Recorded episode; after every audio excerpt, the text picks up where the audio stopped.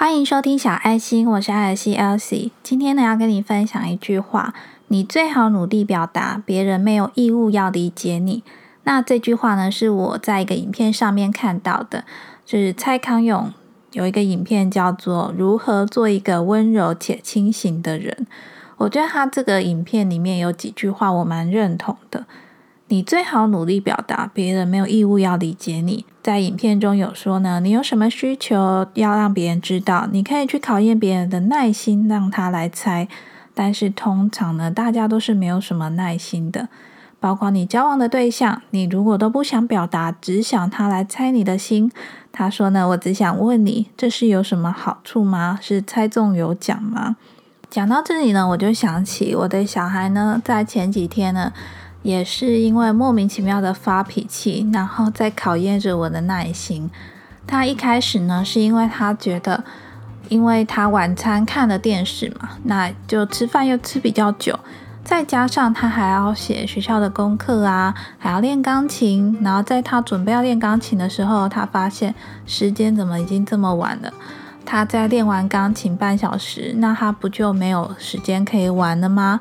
然后他可能想到这里，他就觉得很难过，就开始伤心难过的大哭。那我跟我先生也觉得很莫名其妙啊！你不是说你自己要去练钢琴，那你为什么又自己莫名其妙的大哭？他真的是大哭到非常的夸张的程度，然后他又一直不愿意放弃弹钢琴这件事，就算我在旁边都跟他说。那你就不要弹钢琴，你现在这状态也没办法弹好钢琴。然后他就边哭边弹，然后就一直在生气，真的是生气跟发脾气蛮久的，应该有半个小时以上。那因为他嚎啕大哭到，我觉得整个家的气氛都不好，所以呢，我当时也是蛮生气的。后来呢，全家人都冷静了一下，然后就跟他说。那不然这样子，大家都没有心情陪你玩了，时间也差不多了，你就去等一下刷牙睡觉。那书包因为联络簿也没签嘛，就先不要收。没想到他这个时候呢，又再度发脾气，他就开始说：为什么不能收书包？我想收书包，但是因为刚刚他这样发脾气嘛，所以他学校的碗也还没有洗，联络簿也还没有签名，当然没有办法收书包。然后他就好像说了一句说。为什么碗还没洗？这样，然后听到这个我就更生气，因为呢，他开始想把过错推给我跟我先生，想说因为我没有洗碗，然后没办法收书包；因为爸爸没有签联络簿，所以他没办法收书包。开始要怪罪别人，因为他想收书包却没有办法达成这件事情。那我非常生气嘛，所以呢，我就决定先把我先生支开，然后呢，我就一对一的跟他这样子。展开一场沟通之旅。刚开始呢，他的确对于这样子我的这种很严肃的沟通呢，他没有办法接受，所以呢，他也会开始用大叫啊，然后呀踢东西呀这样子来表现。然后我就跟他很冷静的说：“你觉得你刚刚这样态度是对还是不对？你觉得你刚刚这个行为是对还是不对？”我开始呢丢了一些问题给他。从一开始他弹钢琴的崩溃，到后来他收书包的崩溃，然后呢，把他这一连串事件呢，一个一个拆解出来，然后问他，你觉得这样子是对还是不对？我想说呢，让他冷静一下去思考他刚刚这一连串的行为事件发生。那后来呢，我看他比较冷静之后。我就跟他说了一个故事，这个故事呢也是我看新闻看到的，就是呢有一个小朋友，然后他爸妈呢常年就离家工作嘛，没有办法跟他们在一起，那他是跟爷爷奶奶在一起，那爷爷奶奶好像是卖馄饨的，所以呢他为了帮忙爷爷奶奶，他就开始帮忙家里包馄饨，结果他包馄饨的速度非常快，还被上被请上节目去。跟那个厨师 PK 包馄饨，那我想要讲这个故事给我的小孩听呢，就是想要跟他说，世界上还有非常多的人呢是没有办法每天都可以跟爸爸妈妈在一起的。那当我们现在这个家庭的状况是大家晚上都可以相聚在一起的时间，也都有各自的家事跟自己的事情要做。例如说，我的小孩他自己要负责的事情呢，就是写完学校的作业，然后复习好，然后呢有时间的话就去练习钢琴。那我可能就会负责洗碗啊，爸爸可能就负责倒垃圾，诸如此类的。那我们晚上一起的时间呢，就这么几个小时，是非常的珍贵。所以呢，我们大家都要好好珍惜这几个小时，全家人可以相处的时间。比如说我刚刚说那个故事里面的小男孩，他就没有办法拥有跟他的爸爸妈妈每天相处的时间。那我讲完这个故事之后呢，诶，很神奇的是，他居然更平静，然后好像有在思考，态度呢也柔软了许多，没有像刚刚这么的硬邦邦。那我相信他应该是听懂了我说的话。其实呢，在一开始沟通的时候，我们两个都是非常强硬的态度。在这个强硬的态度呢，如果我没有足够的耐心的话，我可能真的就会很想要揍他。因为我相信很多人呢也都是这样，因为小孩子他真的闹起来，真的发脾气呢，你真的很难去控制自己的情绪。那也还好呢，我比他多了一些耐心。所以呢，从硬碰硬到最后，我跟他说故事之后呢，两边的态度都比较和缓的下来，然后呢，态度也都放软了。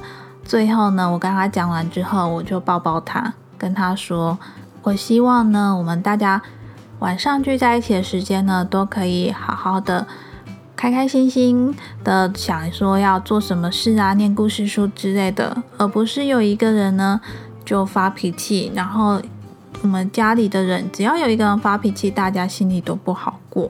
但是回过头来，这是因为他是我的小孩，所以呢，我才能够拥有足够的耐心。很多时候呢，大家都是没有什么耐心的。所以如果你有什么需求，想要让别人知道，你可以去让人家猜，去考验别人的耐心。可是如果你不好好的努力表达，别人也没有义务要理解你，表达能力呢也是非常重要的一件事情。你如果不爱表达，怕表达，怕麻烦，那最后呢，你就是自己被塞住了而已。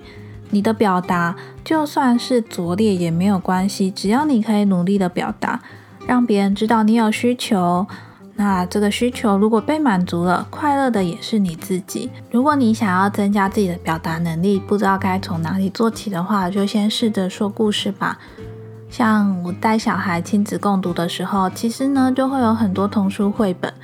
那我们要怎么讲出这个故事，让小孩听得懂？这本书到底想表达的是什么呢？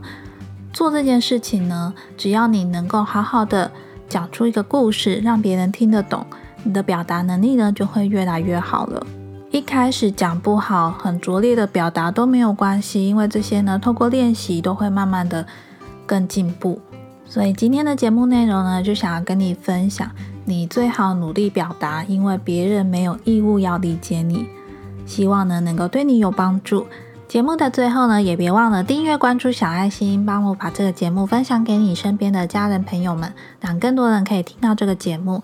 那如果我分享内容对你有帮助的话，也别忘了帮我到 Apple Podcast 下方呢打五颗星评分。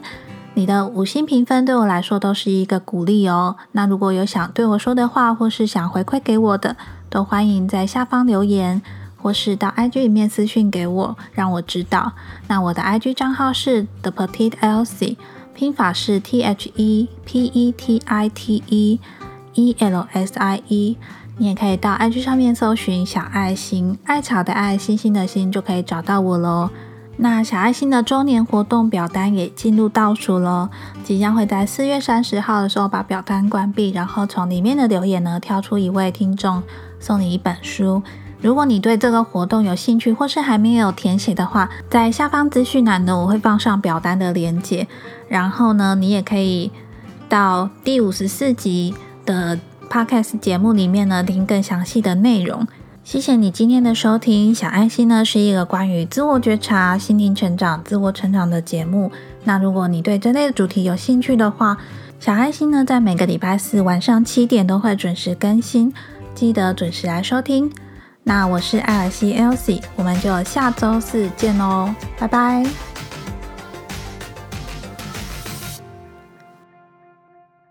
节目的最后呢一样来个小彩蛋就是之前有分享嘛我现在呢是一名儿童城市设计的教学老师那最近呢也在开始设计一些不一样的教案然后准备开课啊甚至教学。那我就在想，说我是不是应该要替自己的新事业取一个名字？所以呢，我就跟我先生讨论了一个晚上。那我就决定我的名字呢，取名为“放心儿童城市设计”。放呢是很好玩的那个英文 F U N，心呢是左边有一个日太阳的日字边，然后右边呢是一个金。那会想取这个名字呢，主要是因为放呢有好玩的意思，然后也有承袭我原本放射师的这个身份。那新呢，就是一个创新改变的一个开始，所以呢，我就把我的新事业取名为“放心儿童城市设计”。之前在讨论名字的时候呢，还开玩笑的说，是不是要去给老师算一下名字？听说算过的名字都会大红。